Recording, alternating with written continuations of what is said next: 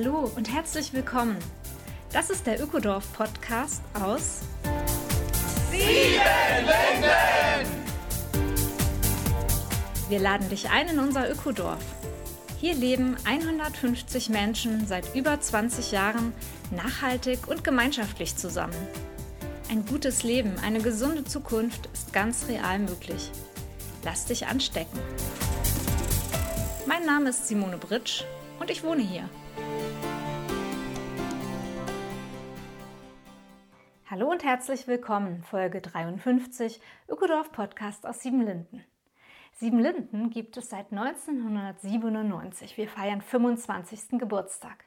Und damals hat ganz sicher niemand wissen können, wie sich das Ökodorf entwickelt. Dieter Halbach war von Anfang an dabei und mit ihm spreche ich heute über die einzigartige Geschichte und Entwicklung des Ökodorfes.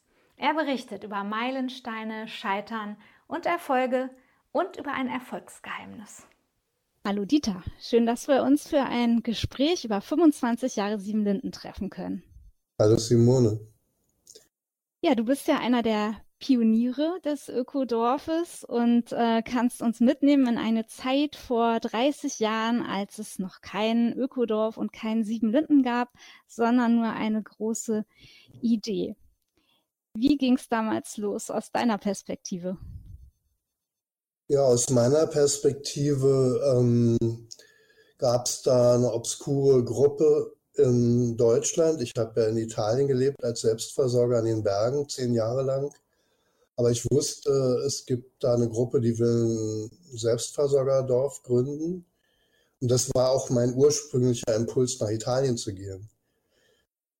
Letztendlich kam man daher, weil wir in, im Wendland ja eine Platzbesetzung gemacht haben und ein Dorf 1004, also Freie Republik Wendland. Und auf dieser Platzbesetzung, die ich auch mit, mit initiiert hatte, ist dieser Funke in mich gesetzt, sozusagen das mal leben zu wollen und nicht irgendwie jeden Tag zu denken, ähm, jetzt werden wir geräumt.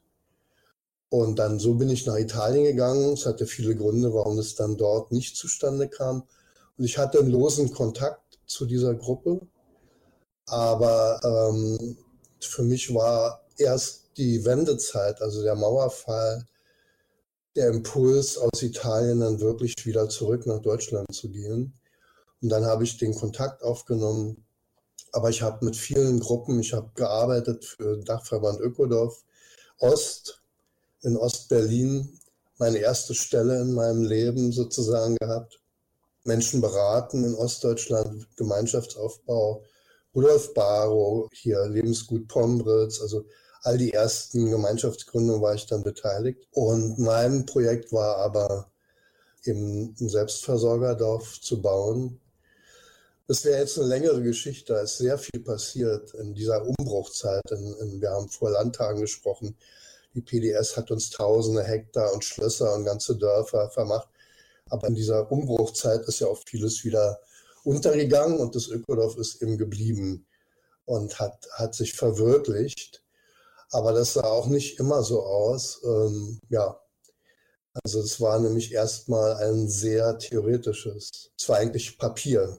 Es gab keine realistische Perspektive. Und das hat mich auch gereizt, also das äh, auf den Boden zu bringen.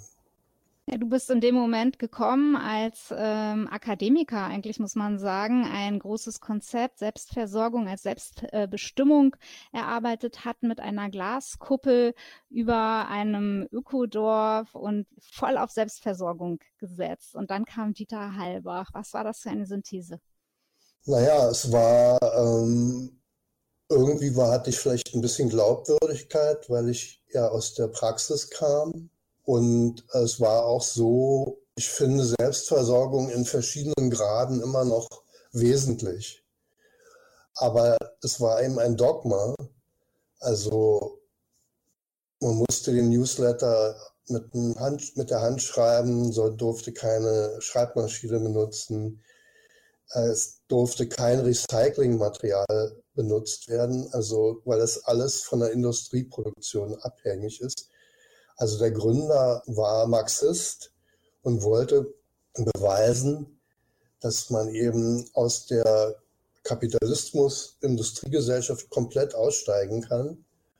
Und da waren nur 100 Prozent, haben dann nur gezählt. Aber wie das gehen soll, da gab es überhaupt keinen Ansatz dafür. Ja? Ich meine, dann hätten wir wieder vielleicht irgendwo ein Stück Land besetzt und wären nach ein paar Wochen rausgeflogen. Also es war wirklich sehr, sehr unausgegoren. Und es gab aber einen, also es waren so Leitsätze und es hieß, wer an diesem, alles war aus der Selbstversorgung abgeleitet, auch die Ökologie. Es ging also eigentlich um Ökonomie und nicht um Ökologie. Und ein Grundsatz war aber, dass man äh, zusammen drei, vier Wochen eine ganzheitliche Gruppenerfahrung, GGE, das war also auch alles sehr schön so benannt. Und das hieß, dass man von Planung bis Umsetzung ein Projekt zusammen macht. Und das erste Projekt, was ich jedenfalls mitgekriegt habe, war dann eine Lehmkuppel in, bei uns in Italien zu bauen. Und diese Kuppel ist nie zustande gekommen, weil das Gerüst, was aus, also aus Geflecht schon stand, den Lehm nie ausgehalten hat und so. Also mit anderen Worten, man muss mit Try and Error und mit den Charakteren und mit den Ansprüchen, also alles in der Praxis zu erleben, das war ein sehr guter Grundsatz, weil da wurde dann die Diskussion offener. Was ist denn realistisch und wer kann eigentlich was und so weiter. Ne? Ja, und so bin ich über diese auch dann, dass wir das bei uns gemacht haben in Italien und dann kam eben die Maueröffnung. Ich bin wieder nach Deutschland zurück. So bin ich da reingewachsen und hatte eben viele Kontakte in Ostdeutschland, auch zu der Linken, also PDS damals. Und irgendwie hatte ich dann, war ich derjenige, der eben diesen Schritt von der Utopie in die Verwirklichung so gehalten habe. Bleiben wir mal bei dieser schönen ganzheitlichen Gruppenerfahrung. Das ist ja auch schon so ein Fingerzeig in die Richtung, äh, dass ihr gemerkt habt, dass eben sich nur auf Materie zu konzentrieren, was wollen wir aufbauen, was sind die ökologischen und ökonomischen Knackpunkte, einfach nicht ausreichend war, sondern ihr seid ziemlich schnell drauf gekommen, dass es äh, das Zwischenmenschliche braucht und dass es überall eben menschelt, wo Menschen ein Projekt zusammen aufbauen möchten. Und da hast du ja auch viel beigetragen, dass das auch ja eine Kultur eigentlich des Ökodorfs geworden ist. Mhm. Mhm. Naja, ich meine, man muss, also I've learned it by the hard way, weil diese Gemeinschaft, die wir in, in Italien hatten, ist zerbrochen, meine Familie ist zerbrochen. Ich habe nicht mehr mit meiner Tochter zusammenleben können. Alle diese kleineren Projekte sind zerbrochen in Italien, auch die ich kannte. Und aber auch das Wissen, was man denn miteinander, also wie man Gemeinschaftsprozesse überhaupt machen kann, das gab es einfach noch nicht wirklich.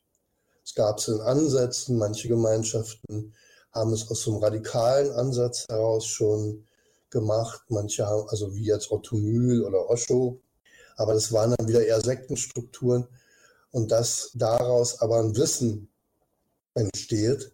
Also ähm, es hat sich erst langsam ein Wissen verbreitet und das war zu dem Zeitpunkt fast nicht vorhanden. Aber ich habe dann eben aus dieser Erfahrung des Scheiterns heraus, habe ich dann eben Supervisoren gesucht und gefunden, die uns die ersten Jahre begleitet haben. Und dann habe ich auch das Netzwerk der deutschen Gemeinschaften also gegründet, wo eben auch dieses Wissen zwischen den Gemeinschaften, also das Camp Together Netzwerk, weil bis dahin war es auch alles gespalten, die Psychos, die Ökos, die politischen und so weiter. Und da haben wir auch viel voneinander gelernt. Das heißt, wir haben dann tatsächlich angefangen, diese Gruppenprozesse zu machen. Die Menschen aus der Anfangsgruppe, vor allem der Gründer, sind ausgestiegen, weil ihnen das äh, zu heiß war. Also einfach überhaupt nicht ich glaube, da haben sie gar nicht mit gerechnet, dass es so an die, an, an die Substanz geht, an, an das Menschliche. Aber das war letztendlich unser Erfolg, dass wir von Anfang an das gemacht haben und ähm, ja, ich glaube, auf eine gute Art gemacht haben, weil wir haben, also für mich war das Ökodorf auch ein Ort immer, wo man nicht irgendeine Monstranz vor sich her trägt und irgendwas tut, vorgibt zu sein, was man nicht ist, sondern wo man eigentlich mit diesen menschlichen Themen und Schwächen auch offen umgeht und eben deswegen gerade keine Ideologie braucht, weil einfach die, die Basisfähigkeiten. Und dann so haben wir dann halt auch auf meine Initiative die Leitsätze, die alle, wie gesagt, eigentlich nur auf Selbstversorgung ausgerichtet waren, dann auch ergänzt um eine spirituelle Kultur, die ja frei sein kann, um Beziehungsaufbau, der ja nicht heißt, alle müssen jetzt sofort freie Liebe machen, aber da eine Bewusstheit reinzubringen, die Kinder in den Blick zu nehmen und so. Ne? Das haben wir dann auch beschlossen und damit war das Fundament sozusagen für die Gemeinschaftskultur gelegt.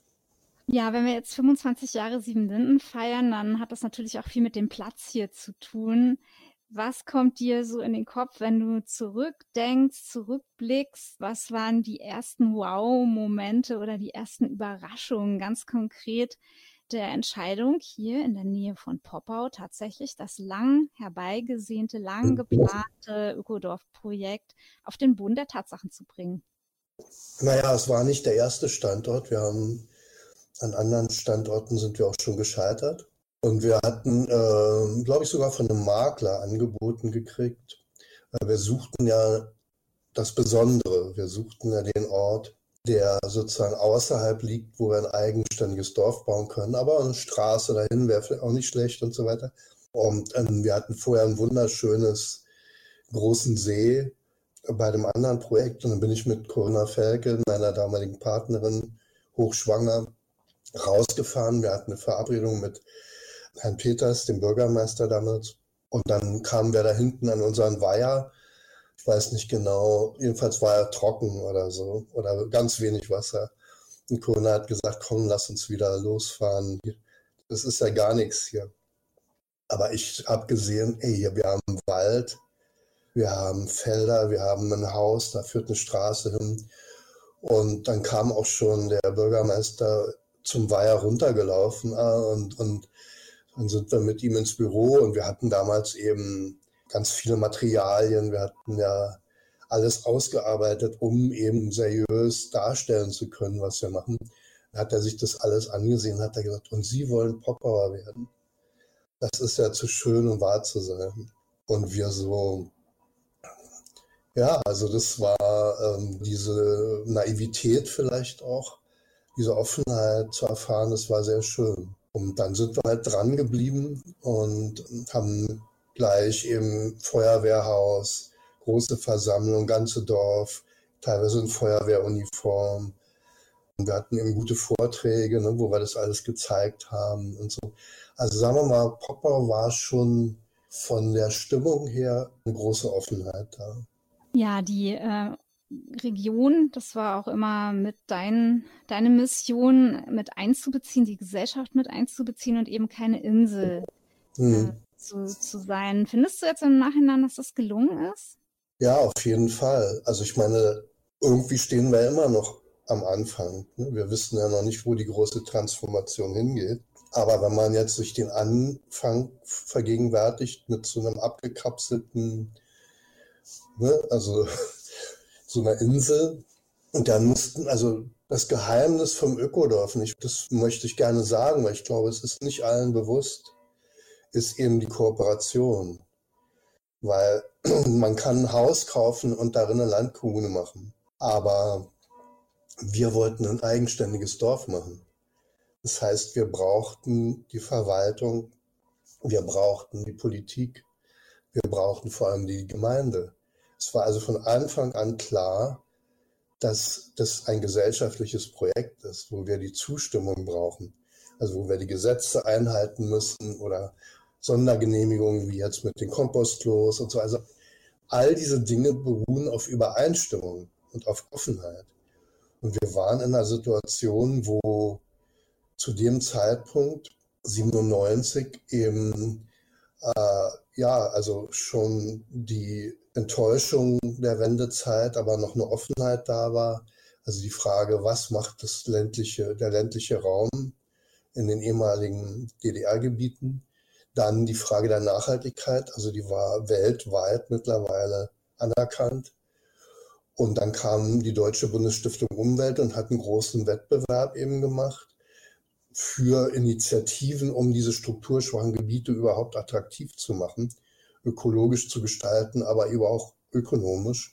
Und dann haben wir den Preis gewonnen und wir haben später den Sonderpreis für Siebenlinden auch bekommen. Und mit diesen Materialien sind wir losgezogen. Also ein Bild ist zum Beispiel auch, wie wir im Landratsamt, wir haben das ganze Landratsamt geschmückt mit unseren Tafeln und der Landrat Ostermann, glaube ich, musste dann, äh, gibt es auch so ein Video, wo er dann sagt, ja, man muss ja nicht immer Auto fahren und so. Also alle mussten irgendwie uns zuhören und haben gemerkt, da ist, äh, da ist was drin. Und so haben wir dann eben auch den Auftrag gekriegt, eine Siedlungsplanung, also ein Forschungsprojekt zur ganzheitlichen Siedlungsplanung der Deutschen Bundesstiftung Umwelt. Und dann haben wir eben auch, Martin kam dann gerade von der Uni, Martin Stengel, haben wir eine Vierer, glaube ich, Gruppe gehabt, die überhaupt die Planung angefangen hat. Geld hatte, alles kartiert, die Vögel, Permakulturplanung und so weiter.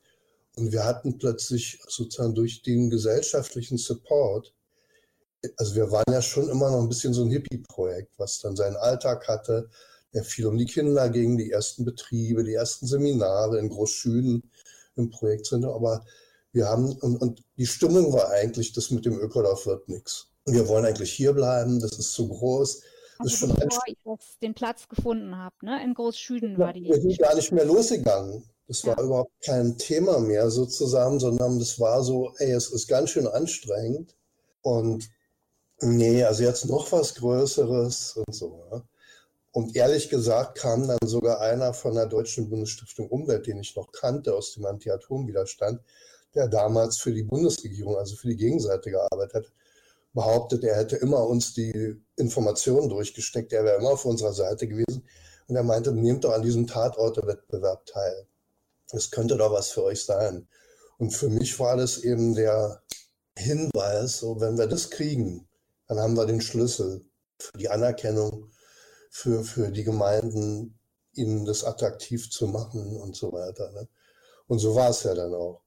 Das heißt, der ganze Support wenn man so will, die, die evolutionäre Energie, die kam nicht einfach aus uns, die kam aus der Gesellschaft. Und so sind wir dann eben mit dem Forschungsprojekt, mit den Geldern, die wir hatten, mit der professionellen Planung, die plötzlich im Projekt dann auch stattfinden konnte und nicht irgendeine kleine AG war, wo man sich dann wieder gemenschelt hat, sondern wir kamen einfach unser Ding machen können. Und so sehe ich das sehr positiv, dass wir eine Welle geritten sind, die nicht einfach gemeinschaftsintern war, sondern wir uns rausgeschält haben ja auch.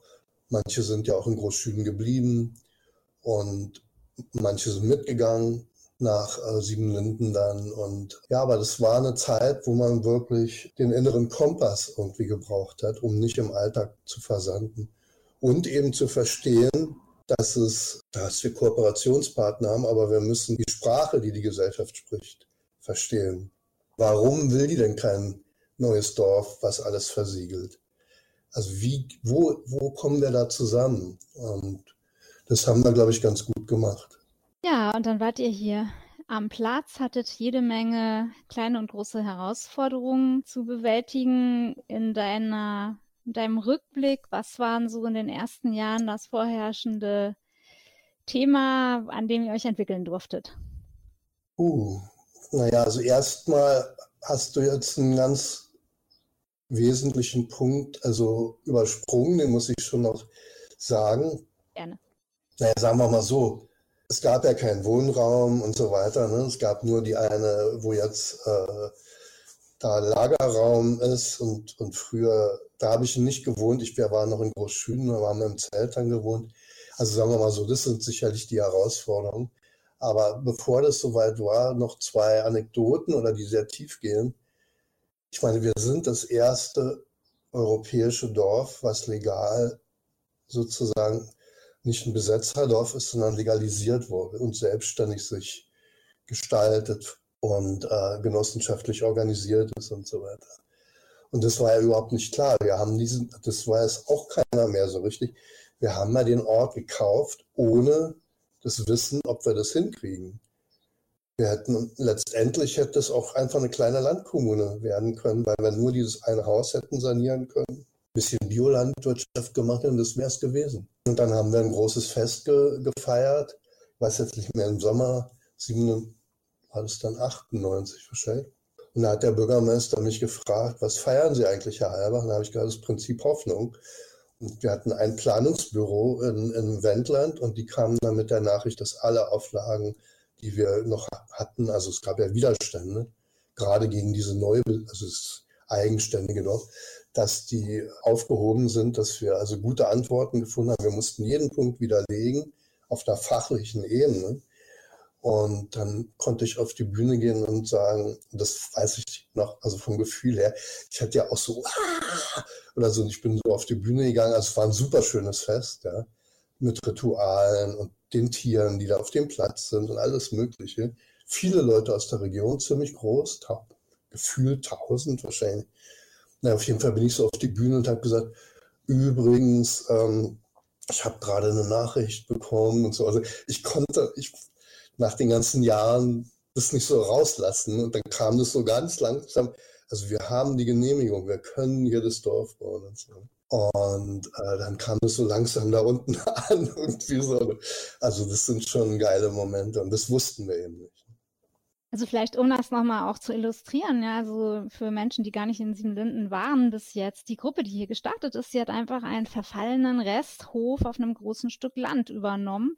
Und mhm. die Frage war eben, äh, darf man äh, hier bauen? Denn eigentlich ist es nicht erlaubt, in mhm. Deutschland. Neubauten außerhalb einer Siedlung zu erstellen. Und diesen Prozess dann nochmal so durchzustehen, da ist uns eben schön mitgenommen, nachdem ihr ja das Land schon hattet.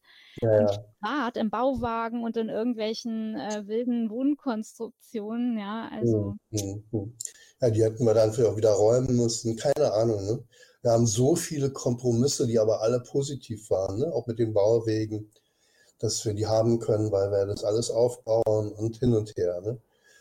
Und dann kam eben, ich weiß es nicht mehr genau zeitlich, aber dann kam eben der große Hammer, weil wir dieses Netzwerk aufgebaut hatten mit den deutschen Gemeinschaften. Da waren alle drin, ne? die Superkatholiken und die ZEC-Leute für mit freier Liebe und so.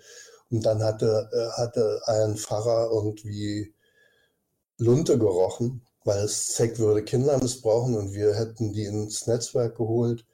Und wir wären also auch eine Sekte, die Kinder missbraucht. Damals hatten wir die Freie Schule schon gegründet und das wäre unser Tod gewesen normalerweise.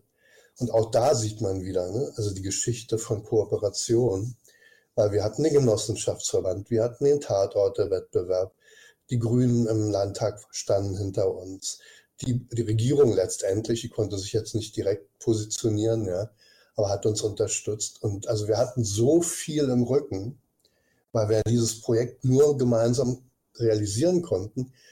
Und äh, dann haben wir eben Termine gehabt bei der obersten Kirchenleitung und die mussten alles zurücknehmen. Haben auch kapiert, dass eigentlich Netzwerke und Dialog ein gutes Mittel gegen Sektenbildung ist. Und dann haben sie eben den Sektenbeauftragten dahin geschickt nach äh, es war so verabredet, also in der Zeitung gegen Darstellung Ökolof ist gut und habe ich sogar durchgekriegt, dass es ZEC auch gut ist. Wollten sie erst nicht mit reinnehmen. Mhm. Also alles veröffentlicht und dann hole ich diesen Sektenbeauftragten ab in Salzwedel. Und dann sagt er mir, Sie müssen sich gleich jetzt vor der Gemeinde in Poppau verabschieden vom ZEC und es ausschließen aus Ihrem Netzwerk Sonst wären sie diese Vorwürfe nie in ihrem Leben los. Glauben Sie mir, ich bin Sektenbeauftragter, ich weiß das. Und ich aber Sie sind doch von der Kirche. Ich soll meinen Bruder rausschmeißen, obwohl er nichts gemacht hat, damit ich durchkomme. Naja, und dann haben wir da eine ziemlich tragische Versammlung in Popper gehabt und er hat wirklich Vorwürfe erhoben, bis eben eine Frau äh, gesagt hat, die auch schwanger war und die richtig Angst hatte, können wir denn unsere Kinder auf die Straße schicken, wenn das Ökodorf hierher kommt? Dann hat er gesagt, ja, natürlich. Und, naja, und dann haben wir eben Fest gefeiert, die Poppau eingeladen, das ganze Dorf ist gekommen. Und haben, die haben nie das als Waffe benutzt. Obwohl die, die, die Lokalreporter, die wollten nochmal zündeln. Ja? Die wollten am Anfang noch ein bisschen was rausholen, was natürlich unheimlich spannend ist. Aber aus Poppau Nie. Ich habe den Bürgermeister, also Herrn Fese, dann noch ein paar Mal gefragt. der hat sich vor uns gestellt. Und seitdem ist einfach klar, dass, die, dass diese Partnerschaft, ne, wo wir die Gäste sind und sie die Gastgeber, dass die einfach auf einem guten menschlichen Fundament beruht. Und das war vielleicht der größte Glücksmoment äh, für mich in dieser Aufbauphase. Ja, ich meine, das zieht sich ja auch als roter Faden so durch die Entwicklung über die Jahre. Der Waldkindergarten mit vielen, oh. vielen Kindern aus der Region, die vielen Yoga-Gruppen, die wir haben, wo die Menschen aus den Dörfern drumherum zu uns kommen, die Sonntagscafés, also die ja. Feuerwehr, wo wir mittlerweile von den sieben Lindnern her ganz gut engagiert sind, nach so einem anfänglichen Fremden mit der Freiwilligen. Oh. Also mir fallen immer wieder schöne, viele kleine Beispiele ein. Ja, so seid ihr dann als Gruppe eben hier doch gestartet mit der Baugenehmigung und ich glaube, ja. kann man sagen, dass äh, jedenfalls im Äußeren, in der Materie alles irgendwie ziemlich flutschte. Also der Aufbau hier, der ist mit den Strohballenbauten und so weiter sehr gut vorangegangen. Mhm. Dann gab es immer mal wieder verschiedene soziale Prozesse und Herausforderungen. Und da ist ja auch ein Satz von dir, die neue Gemeinschaft ist kein Kollektiv. Willst du uns ja. den vielleicht nochmal so als letzten Gedanken und auch vielleicht ja aus deiner persönlichen Erfahrung heraus, was ist, was ist äh, an Gemeinschaft heute dran? Hm. Ich habe ja noch so einen Satz, sie macht den, finde ich, fast noch besser. Solange wir über uns selbst lachen können, sind wir auf dem Weg. Mhm. Ich glaube, der steht auch immer noch irgendwo. Der steht hier noch, den nehmen wir auch immer gerne zur Hand. ja, weil das ist, es hat miteinander zu tun. Ne? Also es darf nicht zu ernst werden im Sinne von nur das, was man definiert, was, was richtig ist, äh, sondern hingucken. Was, was, was, wer, welche, was sind das für Menschen? Was wollen die? Es muss nicht alles im Kollektiv sein, wenn man diesen Selbstironie, die Leichtigkeit hat. Eben, es gibt ein wunderschönes äh, Gedicht oder ist eigentlich ein Brief von Rilke, wo er sagt, dass wir, wenn wir lernen, die Weite zwischen uns zu leben, uns die Weite zwischen uns zu lieben, und uns vor einem großen Horizont zu sehen. Ne? Dass wir dann ein wunderbares Nebeneinander wohnen.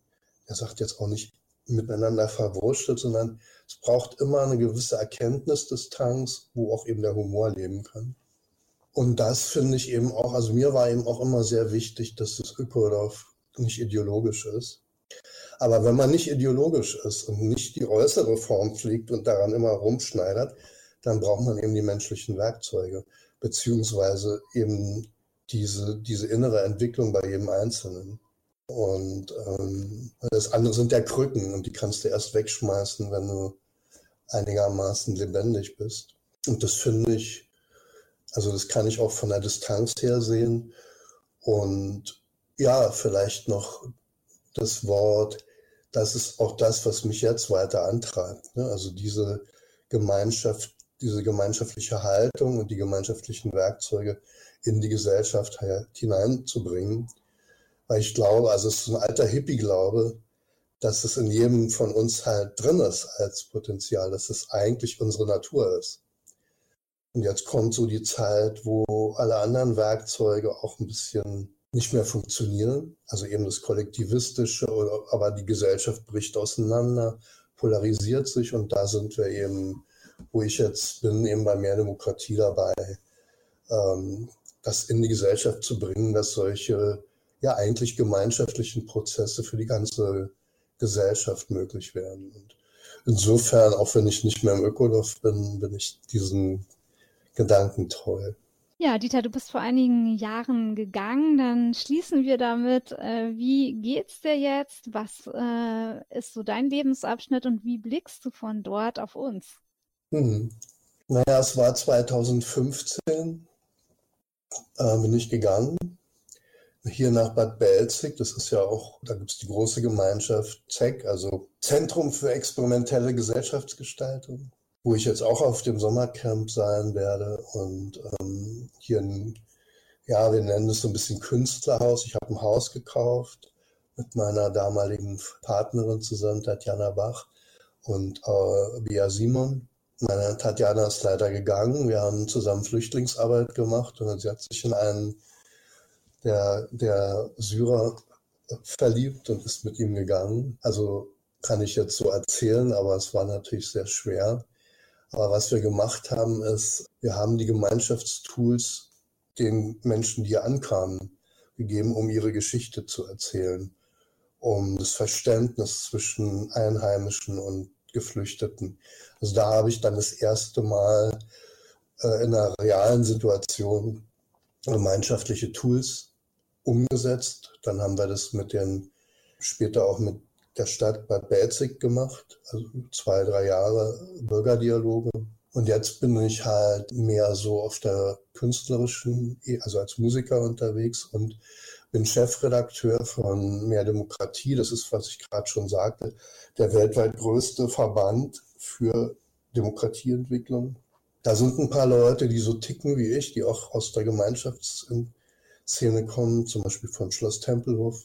Ja, und wir entwickeln gerade eben, das wäre jetzt nur mal ein eigenes Gespräch fast, ne? also äh, wir entwickeln auch durch die Herausforderung der Polarisierung, dass die Menschen immer wieder weniger in der Lage sind, sich in andere Positionen reinzudenken, äh, entwickeln wir eben äh, Dialogräume und wir entwickeln Beteiligungsinstrumente, also die gelosten Bürgerräte als Stichwort, kann man sich angucken, die jetzt von der Bundesregierung umgesetzt werden. Also wir haben unser Ziel erreicht es werden also noch dieses Jahr und die nächsten Jahre in der Legislaturperiode brennende gesellschaftliche Themen dann von praktisch so einer Mini-Gesellschaft von 160 ausgelosten Menschen, die eben die Gesellschaft repräsentieren, jung, alt, Frau, geflüchtet und so weiter, Bildungsgrade.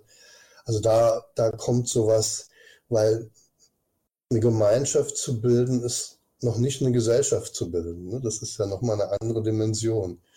Und das reizt mich halt und das machen wir bei Mehr Demokratie, dafür Gemeinschaftswerkzeuge zu entwickeln. Ja, und so sind wir immer noch in gutem Austausch und irgendwie ja. auch in der gleichen Mission unterwegs. Ja. Ich freue mich schon, wenn du uns das nächste Mal besuchst, Dieter. Dann machen wir was. Dann machen ja, wir den großen Wurf zusammen.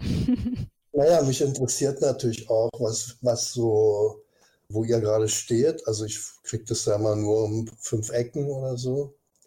Also ich würde mich gerne auch konfrontieren mit dem, wo, wo gerade vielleicht fällt mir ja was Kluges ein oder so. Ja, schön. Dann hm. kündige dich rechtzeitig an. Ich freue mich. Okay. Alles Gute. Bis bald. Das war sie, die neue Folge des Ökodorf Podcasts aus Siebenlinden.